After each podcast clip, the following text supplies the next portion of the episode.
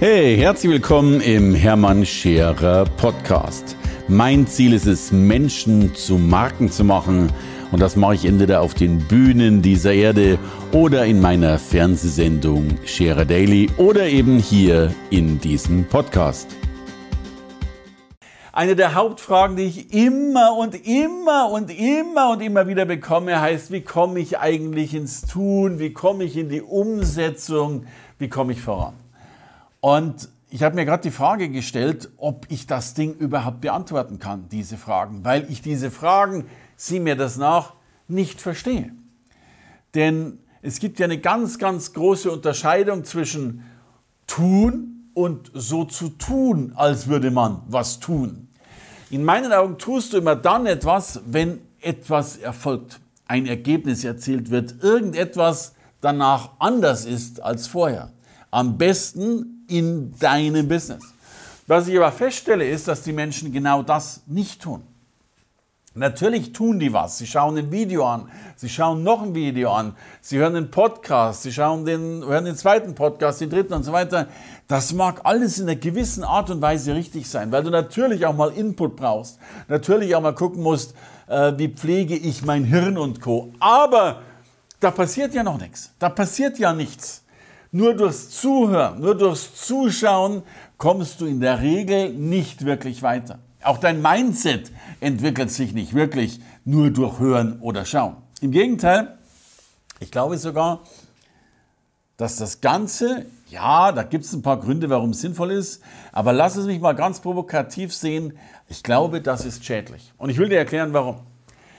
Mit jeder Weiterbildung, die du mitbekommst, passiert dir auch Folgendes. Du merkst, dass du noch nicht so weit bist. Mit jedem Surfen im Internet und tiefer surfen und noch tiefer surfen, stößt du auf was Neues, stößt auf was wieder Neues, stößt auf was wieder Neues und merkst natürlich, wie viel du eben noch nicht kannst, noch nicht weißt. Wir alle kennen diesen Spruch, ich weiß, dass ich nichts weiß. Aber desto mehr du dich in diesen Nirvana des, des Suchenden bewegst, desto mehr wirst du feststellen, dass du eben immer noch nichts weißt oder noch weniger weißt, als du vorher wusstest, dass du es eben nicht gewusst hast. Also das Wissen über unser Nichtwissen wird also noch größer. Und damit passiert etwas, was das Schlimmste ist. Nämlich du fängst zu zweifeln an. In der Regel zweifeln wir Menschen ja sowieso, aber desto mehr du irgendwo in dieser Suchschleife drin bist, desto größer wird logischerweise dein Zweifel. Was ist also das Gegenmittel gegen Prokrastinieren, das Gegenmittel gegen Aufschieberitis? Es zu tun und dir immer folgende Priorität zu stellen, verändert das, was du jetzt gerade tust, wirklich meinen Zustand. Ich gehe noch weiter und wir sagen im Unternehmen, unser Hauptfokus liegt erstmal darin, Geld zu verdienen. Weil natürlich gibt es tausend Dinge, die viel schöner sind. Wir nennen es intern Regale aufräumen. Ich weiß auch, ich musste jetzt die Tage mein Buch fertig schreiben, war natürlich auch gerade überhaupt nicht in Stimmung und, und hatte auch gar keinen Bock dazu. Was habe ich getan? Ich habe das Lager aufgeräumt. Und da kannst du gar nicht vorstellen, welche Akribie und Leidenschaft und Ausdauer und Gründlichkeit ich dieses Lager aufgeräumt habe. Natürlich war mir vollkommen klar, schon von der ersten Minute an, das machst du jetzt ja auch nur, weil du keinen Bock hast, dein Ding weiterzuschreiben. Und das mag ja sogar mal in Ordnung sein, zu sagen, hey, ich brauche jetzt was anderes. Wenn ich die ganze Zeit mich geistig bewege, sprich ein Buch schreibe, dann muss ich auch mal körperlich was machen. Aber auch dann bitte natürlich limitieren und sagen, okay, jetzt hatte ich eine halbe Stunde, weil eine halbe Stunde eben Spaß. Denn Aufräumen ist zwar auch Arbeit, aber im Sinne dessen, dass du wirklich Dinge voranbringen willst, gehört es mehr unter den Faktor Spaß und Beschäftigung. Und Beschäftigung ist nicht Handlung. Handlung ist das, was es wirklich braucht. Ich habe übrigens dazu vor kurzem, ich glaube, den kürzesten Podcast der Welt aufgenommen. Denn ich war lange Zeit in einem, äh, ja, einer Veranstaltung von der Management Design Group in Kalifornien. Die haben, und das war ein Fünftagesprogramm für 80.000 Dollar. Also das du richtig, richtig Flocken ausgegeben. Und die ersten anderthalb bis zwei Tage haben sich die mit der Frage beschäftigt, What drives to action? Also was bringt dich eigentlich in Aktion? Wenn du jetzt überlegst, dass du zwei von fünf Tagen, also 40 Prozent damit verbringst, nur die Frage zu stellen, what drives to action und dafür ja Zehntausende bezahlst, dann muss die Antwort ja faszinierend sein. Und die Antwort war, und das war die kürzeste Antwort und damit auch der kürzeste Podcast, die Antwort auf die Frage, what drives to action, war einfach nur Action. Und das Einzige, was Aktion bewirkt, ist Aktion. Und jetzt kommt das Spannende dabei, wenn du beginnst, irgendetwas zu tun, verändert sich dein Mindset wirklich. Und lass mich das erklären. Die meisten Menschen denken ja, sie wollen planen und planen und planen und planen und planen und planen und planen, um dann perfekt zu starten.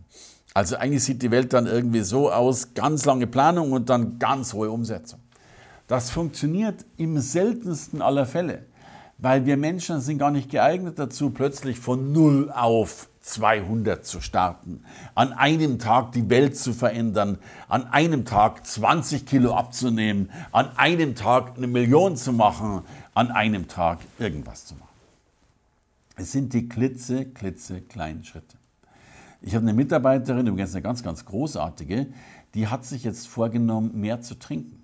Und jetzt könnte man sich ja die Frage stellen, wie macht man das, ohne zu prokrastinieren? Und die hat sich eine Trinkflasche gekauft, die sie jetzt immer in die Firma mit reinnimmt. Dem aber nicht genug.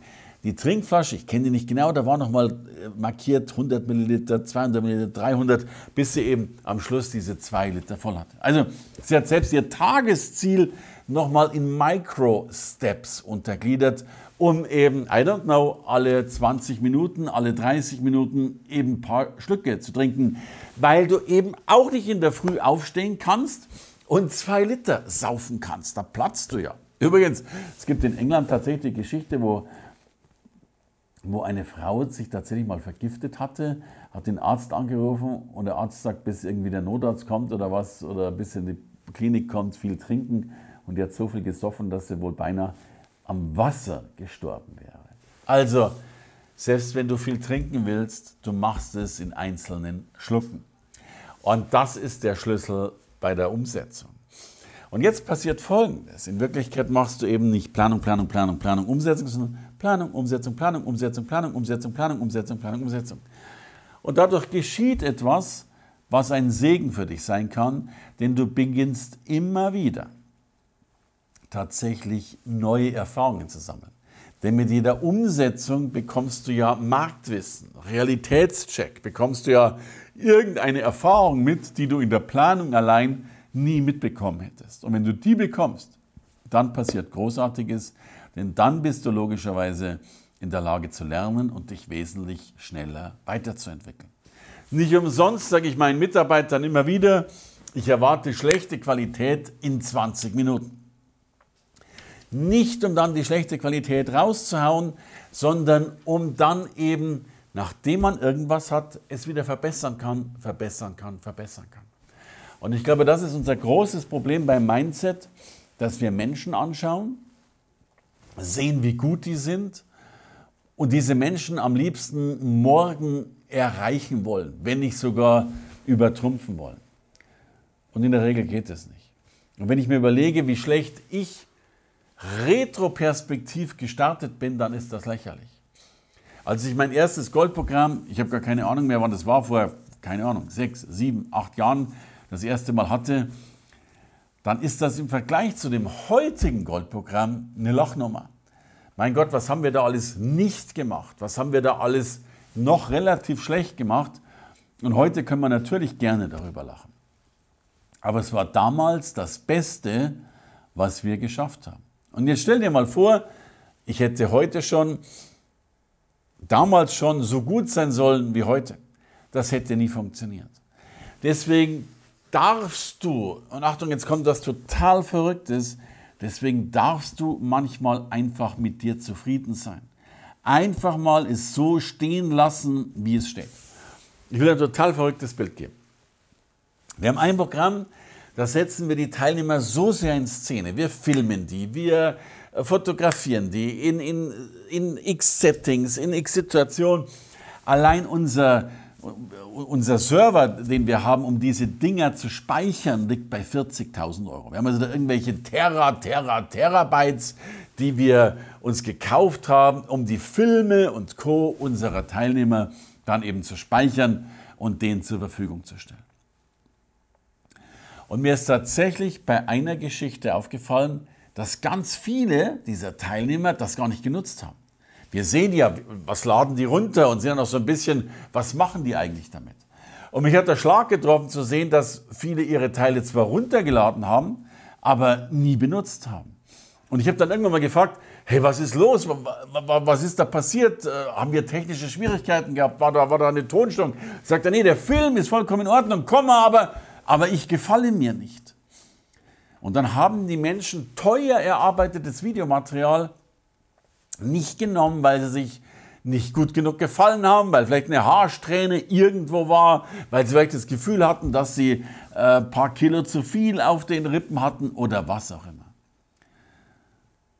Das ist Prokrastinieren. Das ist eine Ausrede dafür, es nicht zu nutzen. Weil der Punkt ist doch ganz im Ernst, das wird ja nicht unbedingt besser. Und wenn ich zum Beispiel einem Texter einen Text gebe, weil ich irgendwas zusammengeschrieben habe und will nochmal, dass er das korrigiert, nochmal verbessert, nochmal pimpt oder updatet, oder auch wenn ich ein Buch abgebe, dann bekomme ich häufig das Buch natürlich wieder zurück. Und dann steht das so in der E-Mail drin, sehr geehrter Herr Scherer, hier ist, hier ist Ihr Manuskript, äh, Sie haben drei Tage Zeit, äh, bitte geben Sie es mir dann nochmal frei. Und ich gebe das Manuskript in der Regel innerhalb von zehn Sekunden frei. Und dann sagen die oft zu mir, Herr Scherer, Sie können doch in zehn Sekunden kein, kein, kein ganzes Manuskript lesen. Dann sage ich, ich habe es ja auch nicht gelesen. Dann sagen die, ja, Moment mal, aber wie können Sie denn was freigeben, was Sie gar nicht gelesen haben? Dann sage ich ganz einfach, wenn ich es wirklich durchlesen würde, würde ich es nicht freigeben. Und es ist doch wirklich so. Irgendwann musst du ein Buch abgeben. Ist es dann perfekt? Nein, ich habe noch nie ein Buch abgegeben, das perfekt war, weil wenn du sagst, beim 101. Mal durchlesen, fällt dir noch auf, dass du dieses eigentlich doch vielleicht so schreiben könntest oder eben so, weil du dich ja logischerweise auch weiterentwickelst.